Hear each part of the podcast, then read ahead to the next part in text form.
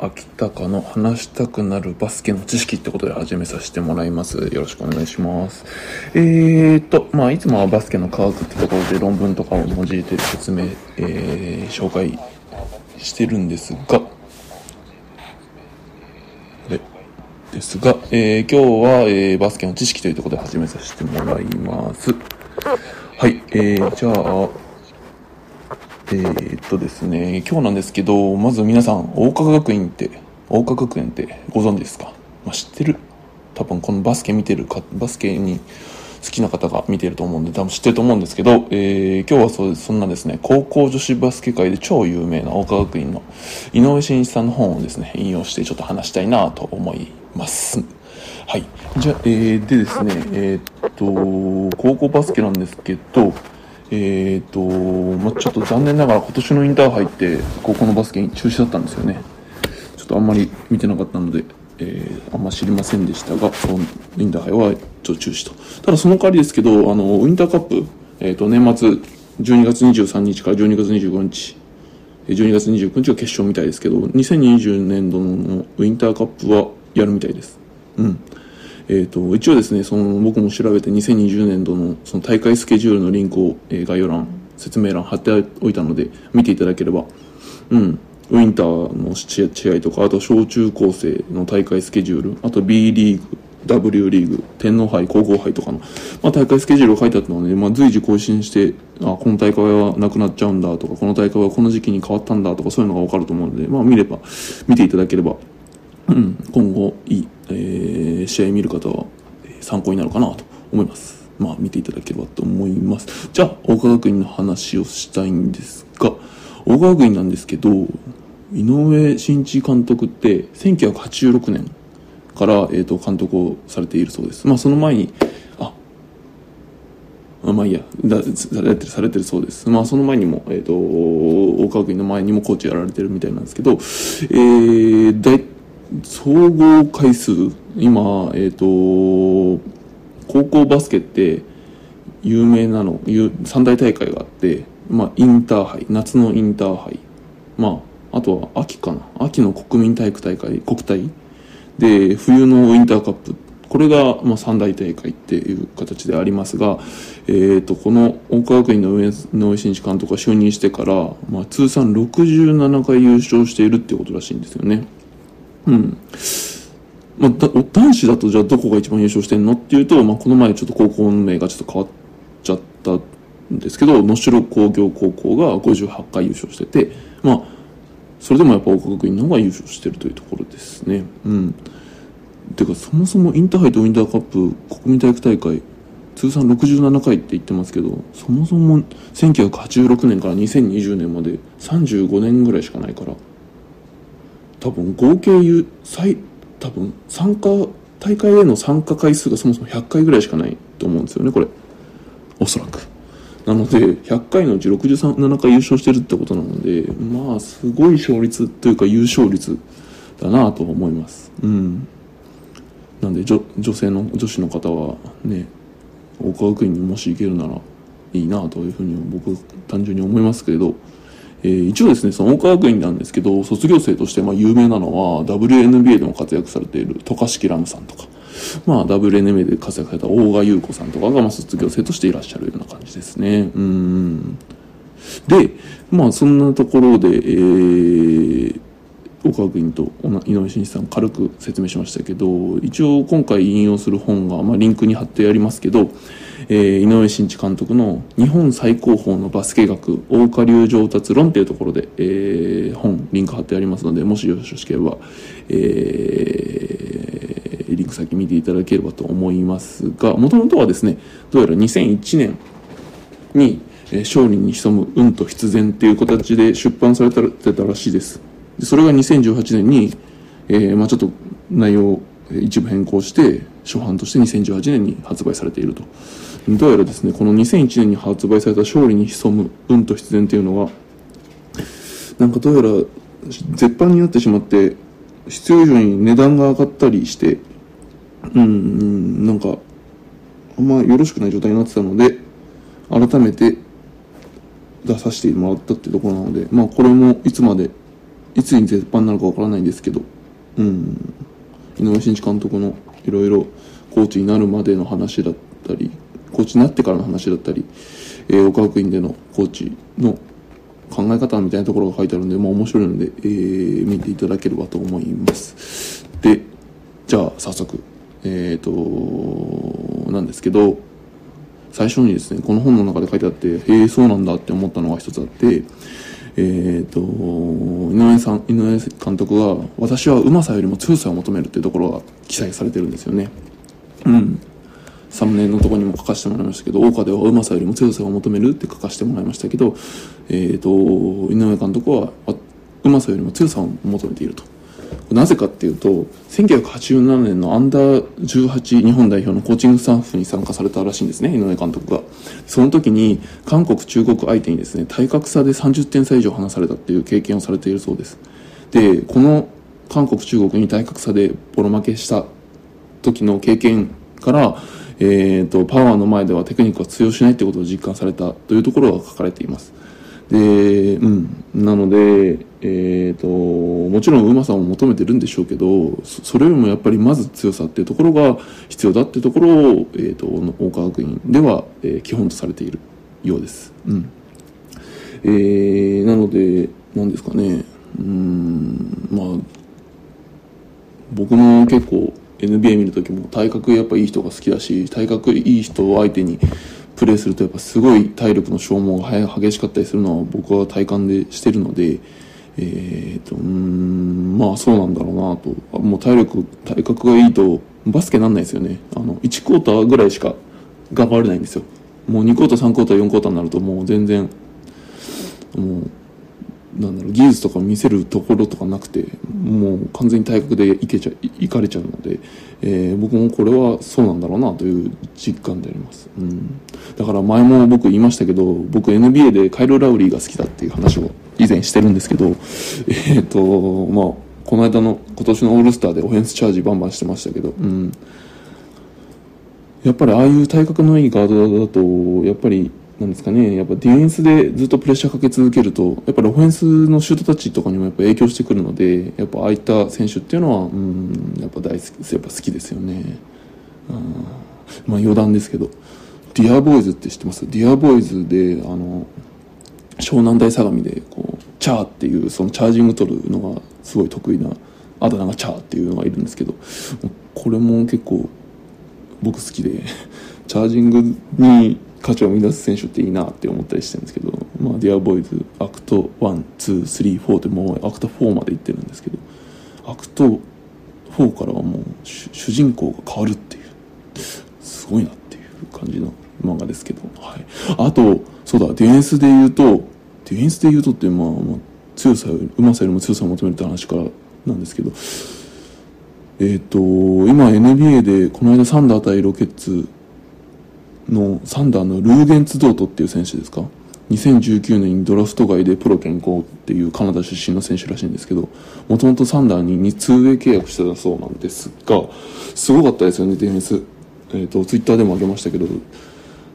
完全にハーデン嫌がり続けてましたもんね。ずっと結局終始ずっと嫌がってるなっていう印象で。めちゃめちゃディフェンス上手でしたね。もう体格もむちゃむちゃ良かったですもんね。すごいですよね。しかもこの2020年6月とかに4年契約サンダーとしてるそうなんですけどやっぱササンダーすごいですよね。よくこの人見出したなって感じですけどえっ、ー、となんで、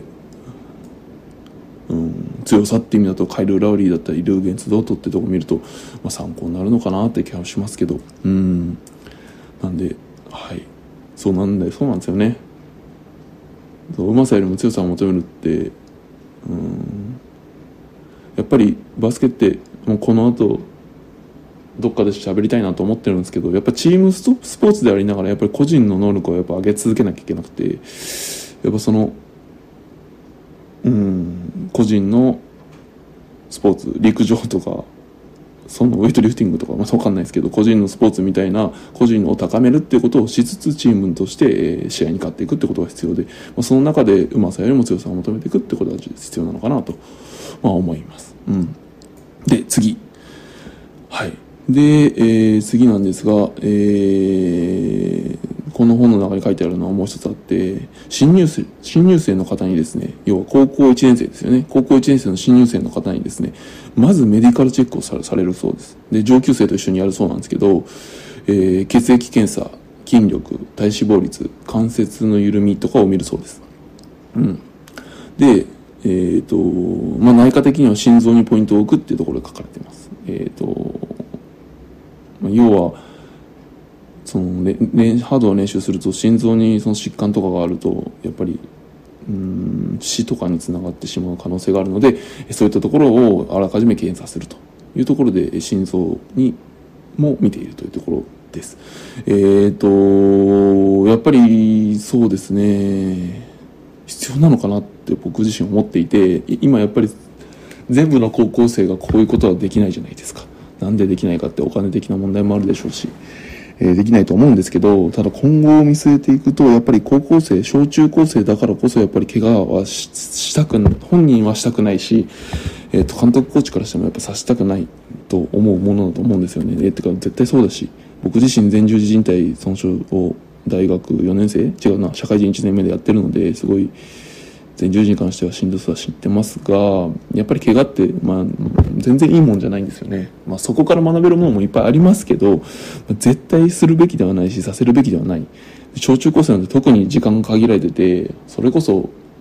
ね、中学生でも高校生でも大体2年から2年半ぐらいしかスポーツ同じメンバーでできないんですよね。だからそういう意味だとやっぱり怪我ってすごくマイナスマイナスですし、うん、できるだけさせないさせたくないっていうふうに思った時に、まあ、筋力だったり体脂肪率とかにを見ることであとは血液検査で、えー、見ることで、えーと、どういったところの怪我をするリスクがあるかっていうところを事前に把握してそこの補強する膝だったら膝の補強えー、足首だったら足首の補強することで、できるだけ、もちろん確率、怪我の確率ゼロにはならないと思いますけど、そういったところで、えー、予防っていうのをあらかじめしておく。やっぱり治すってことも大事ですけど、やっぱ予防っていうのがやっぱり今、すごく重要になってきてますので、予防というところのために、やっぱやっていられるんだろうなと思います。それこそですね、え、ー、と、この血液検査で言うとですね、僕、情熱大陸かな、あの、テレビの情熱大陸で見たんですけど、帝京大学のラグビー部ってあるんですよ。大学なんですけど。で、そこでは月1回血液検査をして疲労度を測定してるってことを言っていて、やっぱ、それで怪我の、怪我のリスクとかを下げているっていうふうに、やっぱ言ってました。帝京大学のラグビー部って、全国大学選手権で9連覇されてるんですよ。2009年から2017年まで。はい。岩出正幸監督とかいうっていう監督がいらっしゃるんですけどその監督が、えー、率いてるんですが、えー、血液検査を導入してると。まあ帝京大学って確か医学部もついてるので、えー、相当に協力いただいてやってるんだと思うんですがうん。そういった血液検査っていうのもやられてると。だからもううんそうですね。やっぱりそれで怪我のリスクとも減ってるとかあとは疲労度合いを見て、えー、練習の内容を、まあ、チェン変えるというところですよね。うん。そうですね。うん、この本の中でも、えっ、ー、と、この音楽院の、で井上監督の本でも言ってますけど、やっぱり、なんですかね、その、まあ、可能であればトレーナーを、高校生とか中学生とか、トレーナー態度を義務付けてほしいとかって書いてありますけど、まあ、本当そうですよね。まあ、お金的な問題で、まあ、無理なんでしょうけど、何かしら、そういったトレーナーに準ずるような知識を簡単に見つけられるようなえー、仕組みとかができてくるといいかなとは思いますけどね。うん、あとはもっと血液検査が簡単になるとか。そしたら、より怪我を少なく充実した学生生活だったりっていうのを送れるんじゃないかなと思っています。どうですか？で一応こんな感じなんですけど 大久学院としてはやっぱり、えー、うまさよりも強さを求めるいますし、えー、入学したらまず血液検査怪我の防止あとは、まあ、重大な疾患があった場合の、えーと、あらかじめ気づくっていうところでそんなことをやられているということでうんそうですね。バスケの前になんかやるべきことがあるんじゃないかっていうところが書かれていて面白いなと思ったので紹介させてもらいました。で、あともう一つ、えっ、ー、と、本を紹介し、最後にしておしまいにしようかなと思います。えっ、ー、と、えっ、ー、と、もう一個リンクされてるのが、バスケットボール大川学院高校のファンダメンタルっていう本をリンク貼ってあります。この本面白いのが、えっ、と、3章構成なんですよ。本が3章構成になっていて、1章がオフェンス、2章がディフェンス、3章がポストプレーってすごくないですか？オフェンスとディフェンスとポストプレーっていう小構成、すごいですよね。あのー、井上監督、本の中とかでも確か言ってたと思うんですけど、えっと、センターというか、ポストプレーを育てるのが得意だって書いてあったりするんですよね。えー、なので、そのポストプレーに、えー、すごく力を入れてるんでしょうね。ポストプレー、やっぱりゴール下とかいうのが重要だっていうふうに。ですごい上手ですよね。やっぱりラップとかシキラムさんとか。うん。まあ、なので、そのポストプレーっていうところを、をだけで一生使うというこの贅沢さなんですけど、だから、えー、まあ、センターの方、下のポジションの方は、まあ、特におすすめかなという本になってるんで、見てください。うん。うん、フィジカルに関する、そうですね、オフェンスとディフェンスの勝負もですね、えっ、ー、と、結構フィジカルに寄った内容に結構なってて、あのー、例えば、ドリブルをするときも、あのー、なんでしょう、肩にこう、圧をかけて、力をかけてドリブルさせたりとかですね、えー、それこそ、相撲みたいな、なんかそういう体と体の接触をしながらのバスケのスキルっていうのを、練習内容が結構書かれてたりするので、うん、なかなか実践的な内容かなと。結構やっぱり体接触させながら練習ってあんまり意外とやらないと思うんですけど、でも実際にバスケの試合って必ず相手が接触させてくるので、まあ、そういったところの練習内容が書かれてるこの本っていうのは結構まあ価値が高いのかなと思っているので、えー、この本、ぜひ、えー、興味ある方はリンク飛んでみてください。はい。えーと、以上でおしまいになりますので、えー、です。今日は井上真一監督、えー、大川君の話でした。えー、またなんかどっかで機会あれば、この本の内容だからどっかで別の内容を共有し、紹介できたらなと思いますので、えー、そんなところです。はい。えっ、ー、と、次回ですけど、えっ、ー、と、な、えっ、ー、と、また来週の土曜日やろうと思いますが、えー、何やろうとしているか迷っていて、えー、一つは、えっ、と、皆一つはリバウンドの話のをしようかなと思っていて、えー、もう一つはちょっと余談チックの話にしようかなと思っています。どっちにするか迷ってます。皆さん、Amazon の、えっ、ー、と、アレクサ、iPhone の Siri とかって使ってます？これ結構便利なんですよね。あの、うちでは Amazon のエコーショー5ですか？あとエコードットとかを何台か持ってるんですけど、アレクサって5分のタイマーって言うともうタイマーやってくれるんですよね。3分のタイマーって言うと3分のタイマーやってくれるんですよ。それ iPhone も「Hey Siri」って言うとあやべ反応しようあ「Hey Siri」とか言うとタイマー設定してくれるんですよ。そうするとまあカップラーメンとか便利ですし。あと子供がテレビこっちテレビ見たいってお兄ちゃんがいて妹がテレビ見たいって言った時に5分ごとだよって言った時にこうアレクサに毎度こう5分ごとにタイマー切ってもらったりしてまあ、なかなか便利なんですけど、まあ、そんな音声認識っていうところと、あとバスケと絡めてなんか面白い話できないかなと思ってますんで、どっちにしようかなと思ってるので、えー、また考えて、えー、来週土曜日、放送したいと思いますんで、よろしくお願いします。はい。じゃあ今日はちょっと変則的に日曜日でしたけども、来週土曜日またよろしくお願いします。じゃあ、ありがとうございました。わざわざ見ていただいて失礼します。よっこいせ。